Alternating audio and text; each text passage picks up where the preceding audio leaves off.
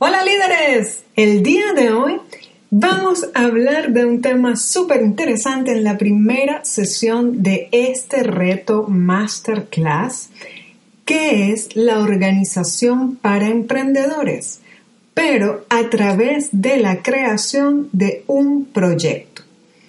¿Cómo hacer mi proyecto?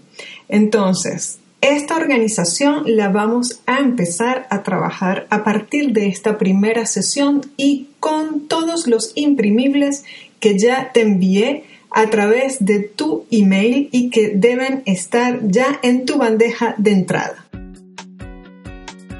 Y como es habitual, te invito a participar en las redes sociales donde vamos a estar con nuestro reto. Recuerden que vamos a utilizar también la plataforma de Instagram en la cuenta de Potencia Líderes. Twitter va a estar a su disposición para cualquier material que quieran eh, pasarme o que simplemente quieran compartir en la red social en mi cuenta de Laura Carvajal.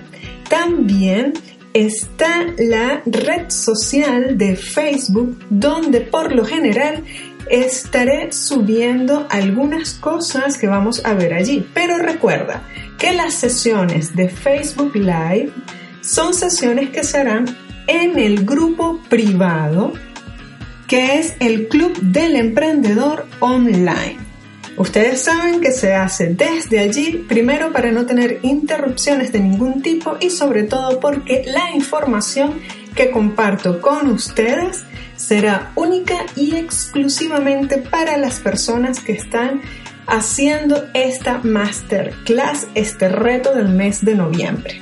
Así pues, también les invito a visitar la plataforma de Potencia Líderes en YouTube. El canal está allí para todos ustedes con muchísima información en videos. También tenemos la comunidad de Google Plus y esa comunidad se llama Motivación y Liderazgo. Allí puedes compartir todo lo que tú quieras que sea de tu emprendimiento o conocimientos. Cualquier cosa que encuentres que sea interesante para esta comunidad lo puedes compartir allí. Así pues, entonces damos paso a la sesión de hoy. Bienvenidos. Hoy hablaremos sobre la gestión y formulación de proyectos, es decir, cómo realizamos esa organización para crear nuestro proyecto, para hacer nuestra idea realidad. Vamos a tocar las nueve áreas de conocimiento y trabajo para hacer realidad un proyecto. Vamos a empezar hablando por lo que se denomina alcance del proyecto. Allí tienes que tomar en cuenta y tomar nota de tres preguntas que deberás hacerte antes de iniciar ese proyecto. La pregunta es, ¿qué voy a hacer? La segunda, ¿para qué lo voy a hacer? Y la tercera pregunta es, ¿cómo lo voy a hacer? Cuando te planteas esas tres preguntas, y le das las respuestas, entonces es cuando puedes considerar que comienzas a trabajar en el proyecto. Te formulas esas tres preguntas, las contestas y empiezas a trabajar. Entonces, tocamos lo que vendría a ser la primera parte de los imprimibles que te pasé. Alcance del proyecto. Allí te escribí y dice que tienes que colocar el top 3. Eso significa que hay tres cosas importantes dentro del alcance del proyecto. Lo primero que tienes que definir es dónde lo vas a realizar. El lugar geográfico, la delimitación geográfica de ese proyecto. ¿Dónde lo vas a hacer? No es igual hacerlo en la capital de una provincia que hacerlo en la provincia completa o en el estado completo. Eso es diferente porque abarca diversos niveles de estudio que tienen que ver con el target, el target o público con el cual vas a trabajar. A partir de responder sobre dónde lo vas a hacer, el área geográfica que vas a determinar y los recursos a utilizar en esa área geográfica, entonces comienzas a responder la siguiente pregunta que está en ese mismo imprimible que dice ¿qué hacer? Al lado vas a responder el horario en el que harás esas tareas. ¿Por qué es necesario saber qué hacer? Porque vas a comenzar a responder desde el inicio, desde que comienzas a hacerte las primeras preguntas, cómo vas a lograr hacer este proyecto. El horario en el que vas a comenzar a trabajar en ello significa si tienes que ir a pedir información de, una, eh, de algo específico dentro del proyecto, como por ejemplo cuando estás buscando, si quieres montar un restaurante, cuáles son los permisos que debe tener un restaurante para funcionar, acorde a las normas de tu comunidad, acorde a las normas que te imponen, por ejemplo, los bomberos, las normas de seguridad. Entonces, cuando ves esa pregunta, ¿qué hacer? Coloca el horario. ¿Cuándo puedes ir a preguntar sobre eso que tienes que hacer? ¿En la mañana o en la tarde? Cuando comienzas a ponerle hora, ya sabes que estás definiendo que vas a comenzar a trabajar en ello en un periodo, ya sea en la mañana o en la tarde. Las metas. Las metas del alcance de tu proyecto, si está en una comunidad específica, si está en un barrio específico, si solamente estás trabajando con esa provincia, ¿cuáles son tus metas con respecto a, ese emprendimiento que vas a realizar? Los costos de eso que estás preguntando. ¿En cuánto te saldría, por ejemplo, los permisos que eh, si vas a, trabajar en la parte de restaurantes, si tienes que vender bebidas alcohólicas, ¿cuánto cuesta obtener el permiso de las bebidas alcohólicas? ¿Cuánto cuesta obtener el permiso para comenzar a funcionar? Eso tiene unos precios. Tienes que saber los costos del alcance del proyecto según el lugar geográfico donde tú lo hayas delimitado. Y tienes también en ese imprimible un apartado para notas si te hace falta algo más. Pasamos al siguiente imprimible, tiempo del proyecto. Tienes tres periodos para completar el proyecto. El primero es el de inicio. El segundo es el periodo intermedio.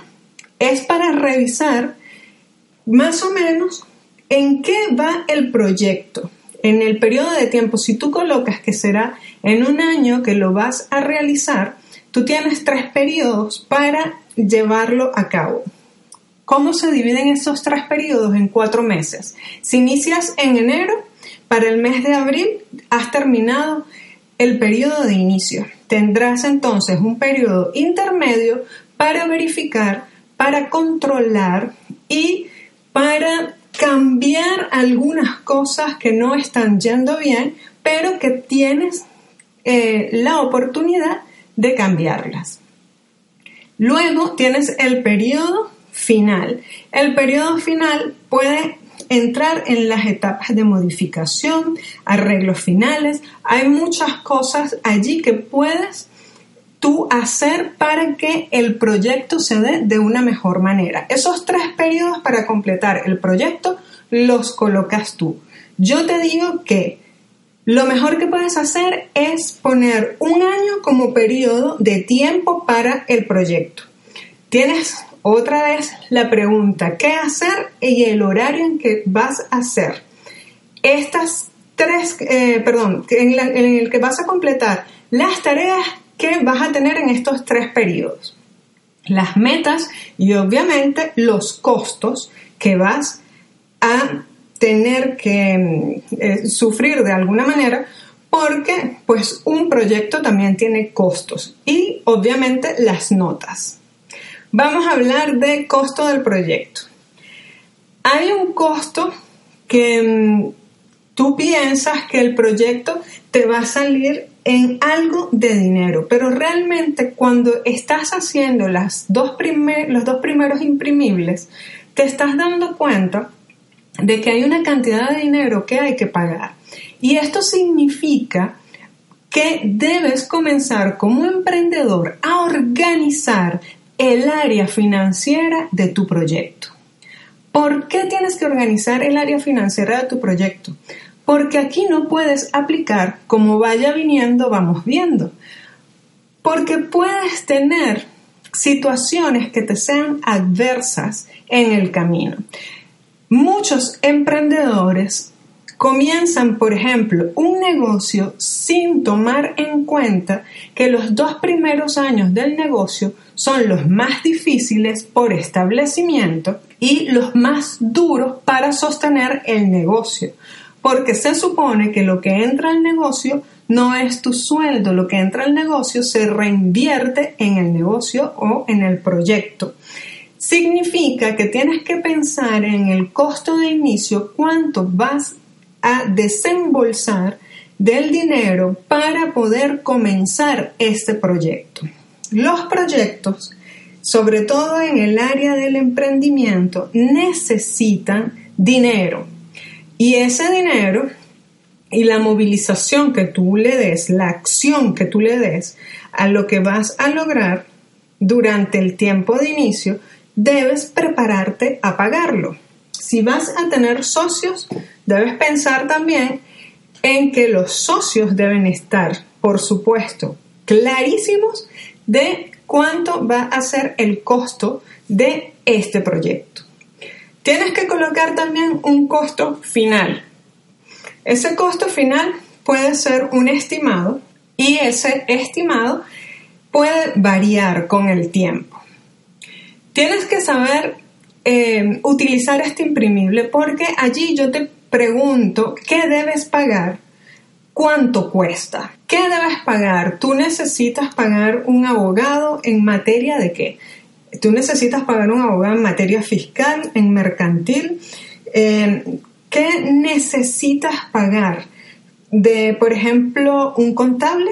¿Necesitas a alguien que haga las primeras cuentas o necesitas a alguien que trabaje en el área financiera, que te haga una proyección de cómo va a ser tu proyecto en el futuro a nivel económico, es decir, cuándo va a generar ganancias para ti. Porque al principio de los proyectos cuando ya están establecidos, recuerden que no obtienes ganancias, simplemente lo que recibes es reinversión del proyecto.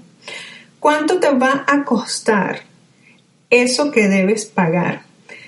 Tienes que tomar en cuenta también las cosas para pagar después, quizás al final del proyecto. Y obviamente los costos. Tienes que manejar cifras, cantidades, tienes que pensar en todo eso. Comienza trabajando en ello, comienza trabajando más o menos los costos. Y si no sabes, comienza a investigar de una vez porque eso te va a ayudar muchísimo en el futuro. La calidad del proyecto. ¿Cuál es la importancia del proyecto? Primero, para tus futuros clientes, para las personas que van a, beneficiarse de ese proyecto o para ti. ¿Cuál es la importancia? Habla allí, despliega y di, escribe las fortalezas y las oportunidades de ese proyecto. Habla de la calidad del proyecto. Habla de tres medidas de calidad del proyecto.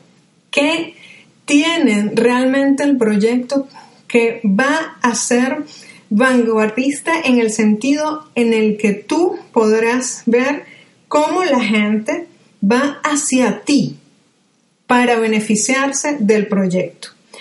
Hablo de proyecto y de emprendimiento porque no sé si tú que me escuchas y que estás siguiendo esta masterclass de organización para emprendedores y de cómo realizar este eh, mi proyecto no sé si es que tú estás en este momento pensando en un proyecto específico que tenga que ver con crear un negocio, hacer un proyecto de la escuela o de la universidad, no sé qué estás haciendo. Entonces, esto es información general que se puede aplicar para diversos proyectos. Tienes que colocar en esta imprimible también los costos y obviamente las notas que te faltaría por investigar para saber las medidas de calidad del proyecto. Hablemos de las personas. Personas comprometidas a participar en el proyecto. Aquí hablamos de los socios o futuros socios o personas que se integran a trabajar en equipo en el proyecto. ¿Realmente son personas comprometidas o están allí simplemente por conveniencia y no van a trabajar? Porque eso sí que es bien duro, encontrarte personas que están en un lugar solo por conveniencia y que no trabajan, no hacen nada. Si tú te consigues con personas así, lo mejor que puedes hacer es preguntarles si va simplemente a colocar dinero o se va a ser un, socio capitalista y no va a trabajar o aquellos que tienen que hacer trabajos en la universidad, mi recomendación es no trabajes con alguien que no hace nada, porque el día que presentes el proyecto a otra gente y le pregunten a esa persona que no trabaja, que no se preocupa por aprender nada de este proyecto ni hacerlo realidad contigo, quien va a perder todo el trabajo que ha hecho eres tú. ¿Por qué? Porque si esa persona no responde según los criterios de la escuela o la universidad donde ustedes estén, con, eh, los, no responde a los criterios del profesor o los profesores jurados panelistas, entonces las cosas se van a poner muy mal y por eso te digo que quien pagará las consecuencias serás tú. Así que Tienes que verificar si esas personas realmente están comprometidas contigo, eh, contigo, perdón. Y además de eso, tienes que verificar con tu abogado o el abogado de este proyecto que las cosas queden bien claras a la hora de hacerse socios. Que queden muy claras y que queden verdaderamente amarradas en todo lo que tiene que ver el área de finanzas porque ningún socio podrá tocar dinero sin que el otro lo sepa. Tiene que haber información. Y esto lo digo porque hay muchas personas que han encontrado en su vida socios que han participado con ellos al principio del proyecto y a mitad del proyecto o al final se han ido llevándose todo el dinero. Entonces, por eso te hago la recomendación de que hables con tu abogado para que queden bien claros sobre el área financiera y queden bien claras, por supuesto, todas las cosas que cada socio va a aportar y hasta dónde llega su responsabilidad dentro de una sociedad. Así que para el proyecto busca personas comprometidas que participen. Pregúntate, ¿qué harán? ¿Cómo participarán? ¿Y cuáles son las metas con estos futuros socios? Y los costos de tener a estas personas participando en el proyecto. En el siguiente imprimible vas a encontrar la parte de comunicación del proyecto. Formas de comunicación en el proyecto. Primero, vas a colocar allí tres formas. ¿Cómo te vas a comunicar con los asesores del proyecto? Ya sea que estés trabajando con un profesor tutor, si estás en la universidad o en la escuela, ¿cómo te vas a comunicar con esa persona?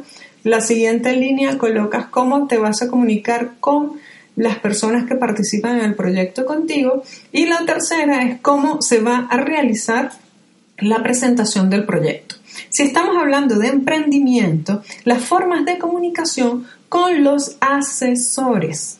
Los asesores son el contable, los abogados, eh, las personas que tienen que ver con los seguros que vas a necesitar para ese proyecto y a partir de allí, entonces, la comunicación con los socios y la comunicación para con los clientes. Recursos a utilizar. Usos que se le darán a los recursos. Vas a escribir las metas de esas formas de comunicación y obviamente que si tienes recursos, tienes que colocar los costos de esos recursos.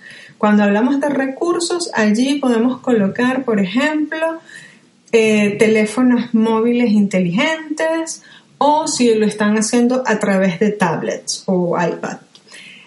Hablemos entonces ahora de riesgos del proyecto. Tres posibles riesgos de hacer el proyecto. Piensa qué es lo más arriesgado que puede pasar al momento de realizar o de comenzar este proyecto o quizás en una fase intermedia. Coloca por favor, escribe las amenazas del proyecto, las debilidades que tiene ese proyecto y por último colocas posibles soluciones. Dale tres posibles soluciones a cada amenaza y a cada debilidad. Te aconsejo que trabajes eh, en referencia a estas soluciones para que puedas tener ideas, no solamente tú, sino también que lo hagas con las personas participantes del proyecto. Piensa que estas áreas que estás trabajando, hasta ahora llevamos siete áreas de trabajo, son las áreas de conocimiento y trabajo para hacer realidad el proyecto y que son necesarios que comiences a escribirlo para que vayas trabajando una por una e incluso puedas dividirte el trabajo con las personas que participarán en tu proyecto, si es así. Si no, te toca a ti. Así que, entonces, esto de riesgos del proyecto, hazte la pregunta también, ¿cuáles serán los costos de estas amenazas o debilidades del proyecto? En la parte número 8 son las adquisiciones del proyecto. Estas son tres posibles adquisiciones que puedes hacer que sean realmente necesarias. Estoy hablando de cosas materiales. Tres cosas que debas adquirir para realizar el proyecto. ¿Hay necesidad de eso para el proyecto? ¿Cuáles son los costos de lo que vas a comprar para el proyecto? Dale tres soluciones de no adquisición de eso que estás pensando que debes adquirir. Y finalmente, si es necesario que tengas que comprarlo, entonces habla de los costos totales. Y por último tenemos las integraciones del proyecto. Aquí tienes que organizarte súper, súper bien porque esto es importantísimo. Tres posibles integraciones del proyecto. ¿Qué cosas nuevas podrías llevar al proyecto con el paso del tiempo? Esta hoja la puedes guardar durante todo el proceso de hacer realidad este proyecto. Los emprendimientos comienzan a base de integraciones. ¿Qué son las integraciones? Un nuevo socio, un eh, vehículo. Puede ser que tengas que integrar, por ejemplo, publicidad, marketing a través de las redes sociales o publicidad que sea offline, es decir, a vista de público. Y esto, a vista eh, de público, quiero decir que sea físico. Y em, tienes que saber cómo vas a integrar esto al proyecto. La publicidad, si tienes que alquilar, cómo vas a alquilar, a quién, cuánto te cuesta. Tienes que buscar las, las soluciones de integración si necesitas, por ejemplo, un programa que te dé soluciones para llevar la contabilidad del proyecto. El programa tiene un costo. ¿Qué integrar? Y soluciones de la integración. ¿Cómo solventa esta integración el problema que tú estás planteando resolver con tu proyecto? O la necesidad que tú vas a cubrir para tu público específico con ese emprendimiento que estás a punto de realizar. La idea de todo esto es que puedas tener ya las metas de integración pensadas, por lo menos pensadas y escritas para que no las olvides, no las olvides. Y además los costos. Es necesario que escribas esto. Esto piénsalo durante estos días. Tienes tiempo para realizarlo y comenzar a trabajar en ello. Recuerda que en las redes sociales de Potencia Líderes puedes compartir preguntas que quieras hacer con respecto a este reto que estamos realizando. En el Facebook lo puedes hacer en el grupo privado. Si no estás en el grupo privado, Club del Emprendedor Online, entonces pide la integración al grupo privado. Em, también puedes pasar, por ejemplo, en Twitter, si tienes Twitter, el Twitter eh, Laura Carvajal, allí me puedes hacer preguntas o simplemente escribirme al correo electrónico.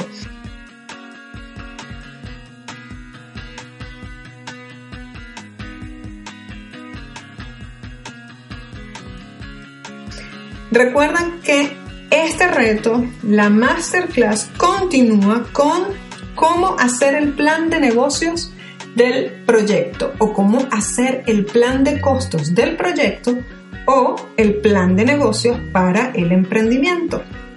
Es decir, ¿cómo voy a hacer yo ese plan de negocios que me pueda ayudar para conseguir socios capitalistas, para conseguir un préstamo de un banco, para conseguir que la gente conozca mi proyecto y quiera invertir en él? Por ejemplo, Además de eso, no olvides seguir la actividad de Potencia Líderes para emprender, liderar, crear equipos de alto rendimiento y empoderar personas como tú.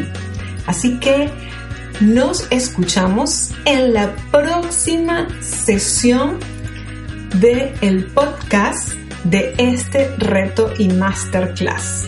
Hasta pronto.